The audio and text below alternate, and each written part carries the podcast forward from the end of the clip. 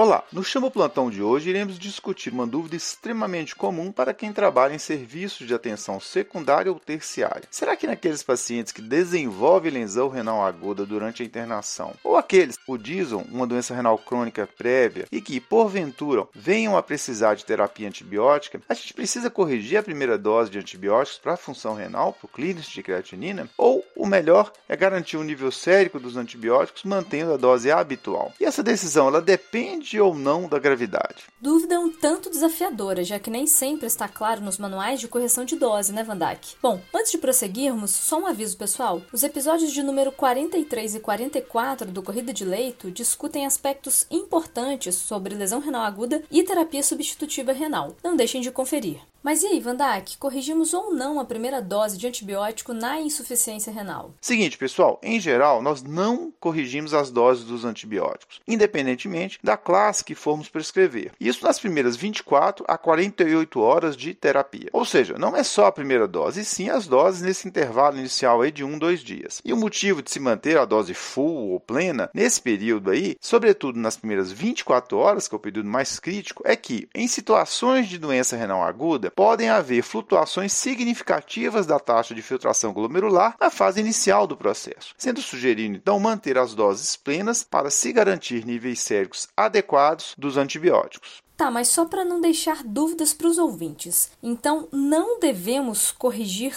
tanto a primeira dose como as doses subsequentes até completar essas 24, 48 horas? Isso mesmo, Juliana. A literatura traz de uma forma mais contundente a não correção da primeira dose de antibióticos. Isso é de uma maneira geral. Mas, como nos casos de lesão renal aguda ou crônica agudizada, a função renal pode flutuar ao longo das 24 horas a ponto de modificar o clíris de creatinina até para valores que não há necessidade de corrigir doses de antibióticos, os especialistas sugerem que a gente aguarde esse tempo, portanto de 1 a 2 dias, para só então a gente definir a dose mais adequada dos antibióticos, aí conforme o clínico de creatinina calculado pelas fórmulas habituais. Essa recomendação é ainda mais forte nos casos de pacientes sépticos ou com choque sépticos, pacientes mais graves, nos quais a PKPD ou farmacocinética farmacodinâmica das drogas fica bastante alterada. Certo. E numa situação de doença renal crônica, ou mesmo num paciente em terapia substitutiva renal, Bom, aí nesses casos, a gente continua a administrar a primeira dose de forma plena para a gente tentar atingir níveis séricos protetores dos antibióticos. E, considerando que já temos aí uma certa estabilidade da função renal nesses pacientes, corrigimos as doses seguintes conforme a taxa de filtração glomerular conhecida. Agora, no paciente em terapia substitutiva renal, nós devemos ter ainda mais atenção, porque além da correção das doses sequenciais, frequentemente devemos administrar uma dose de reforço após a diálise. Isso ocorre, por exemplo, com alguns beta-lactâmicos e vai depender do quão dialisável é o antibiótico. Uma estratégia interessante é administrar a dose do dia, nos casos de doses diárias, por exemplo, após o procedimento dialítico, evitando assim a redução indesejada dos níveis séricos desses fármacos. Finalmente, drogas que podem ser dosadas, como os aminoglicosídeos e a vancomicina, idealmente devem ter as suas doses definidas por meio do monitoramento diário dos níveis séricos. Beleza, Vandak. Então, na lesão renal aguda ou a crônica agudizada, fazemos a dose full, né, aquela dose plena, nas primeiras 24 a 48 horas, e na doença renal crônica, na DRC, fazemos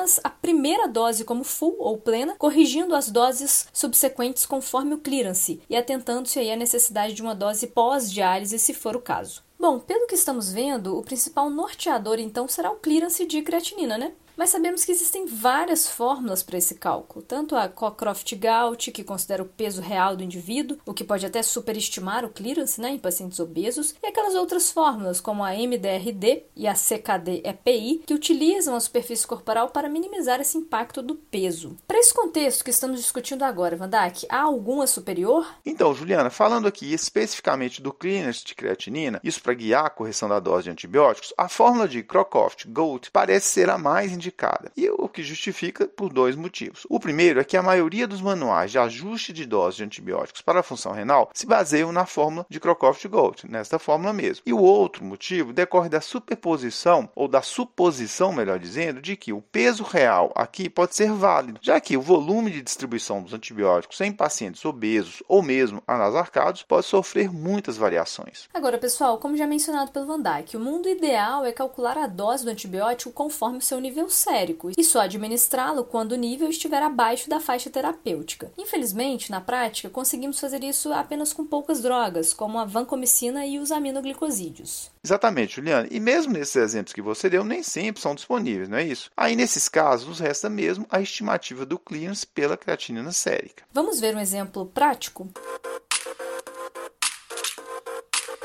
Imaginemos um paciente de 62 anos, previamente hipertenso, mas sem lesão de órgão-alvo conhecida, e portador de um DPOC tabágico. Ele é internado por conta de uma exacerbação do DPOC, com necessidade de intubação orotraqueal e transferência para o CTI. Aí o paciente até mantém uma estabilidade hemodinâmica, sem alteração da função renal no primeiro momento, e é tratado com ceftrexone e azitromicina, apresentando uma boa resposta inicial. Só que ele evolui com um desmame ventilatório difícil e acaba intercorrendo com choque séptico secundário a uma pneumonia associada associada à ventilação mecânica. Diante desse quadro, o Serviço de Infectologia Local indica o início de meropenem, polimixina B e vancomicina. Você confere a creatinina e observa que o clearance estimado está em 40 ml por minuto. E aí, como fazer? É, Juliana, este exemplo reflete bem a nossa rotina. Então vamos lá. Trata-se claramente de uma lesão renal aguda, provavelmente uma lesão do tipo renal intrínseca, uma necrose tubular aguda, em decorrência do choque séptico. Pondo que fosse aí o primeiro dia de administração desse novo curso de terapia antibiótica, a dose de todos os antibióticos, todos os fármacos, seria a dose plena nessas primeiras horas, ou seja, nesse primeiro dia, as primeiras 24 horas, como a gente já comentou. No caso do meropenem, a dose full é de 1 a 2 gramas a cada 8 horas. Tem só essa variação que vai depender da resistência intrínseca das bactérias gram-negativas. A polimixina B tem uma dose full de 25 mil unidades por quilograma de peso ao dia, normalmente divididos em duas tomadas, ou seja, 12 em 12 horas. Já a vancomicina tem a dose full de 1 grama a cada 12 horas horas, ou seja, 1 grama 12 em 12 horas, ou de 15 miligramas por quilo para cada dose. Pessoal, só uma observação. Nossa ideia aqui não é detalhar antibiótico por antibiótico, ok? Até porque isso vai ficar muito pouco prático, né? E, e como medida de segurança do paciente, é importante sempre checarmos a beira-leito a dose correta, conforme o peso, conforme a indicação clínica e, como estamos discutindo aqui, também conforme o clearance de creatinina. Existem até vários manuais de rápido acesso virtual e até institucionais para isso. A título de curiosidade,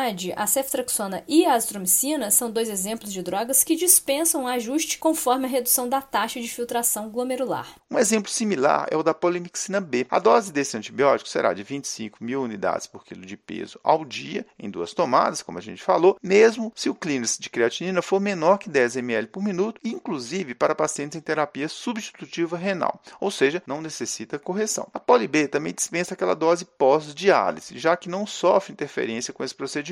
Já a vancomicina pode ou não ser dialisável conforme o tipo de capilar o tipo de técnica de diálise utilizada. Essa droga é eliminada principalmente pelos rins. E por isso, após as primeiras 24 a 48 horas, caso o clínico se mantenha em 40 ml por minuto, a dose passa a ser de 500 mg a cada 12 horas. Mas o acompanhamento dos níveis séricos da droga é muito importante em todos esses casos de disfunção renal, seja ela dialítica ou não. Já o meropenem, caso o clínico permaneça no valor do caso clínico que a gente deu como exemplo, de 40 ml por minuto, a dose vai cair para 1 grama a cada 12 horas. Lembrando que essa droga é eliminada durante a diálise, ou seja, é importante a gente deixar aquela dose extra prescrita após a sessão. Pessoal, percebam que são detalhes de cada droga e a ideia é trazermos o aspecto conceitual mais amplo e não a particularidade de cada fármaco. A mensagem principal que queremos dar é não ajustar a dose nas primeiras 24 a 48 horas nos pacientes com lesão renal aguda e não ajustar a primeira dose na doença renal crônica. E quando fizermos algum ajuste e tivermos que arredondar a dose, a tendência é sempre fazê-lo para cima, sobretudo nos pacientes mais graves, ok? Agora, Vandak, só para a gente finalizar, e com relação à dose de ataque? Então, Juliana, isso também depende muito da classe do antibiótico e da própria indicação clínica. A dose de ataque, em geral, é para aumentar a concentração sérica e distribuição da droga. Neste caso, ela deverá ser feita tanto na lesão renal aguda como na crônica. No exemplo que a gente deu, todos os antibióticos têm dose de ataque. A título de curiosidade, a dose de ataque do meropenem, por exemplo, é de 1 grama em bolos para se atingir um pico sério. E as doses sequenciais devem ser administradas de uma forma estendida, em geral, durante 3 horas, isso para manter uma concentração sérica adequada. Bom, e por hoje é só. Ficamos por aqui.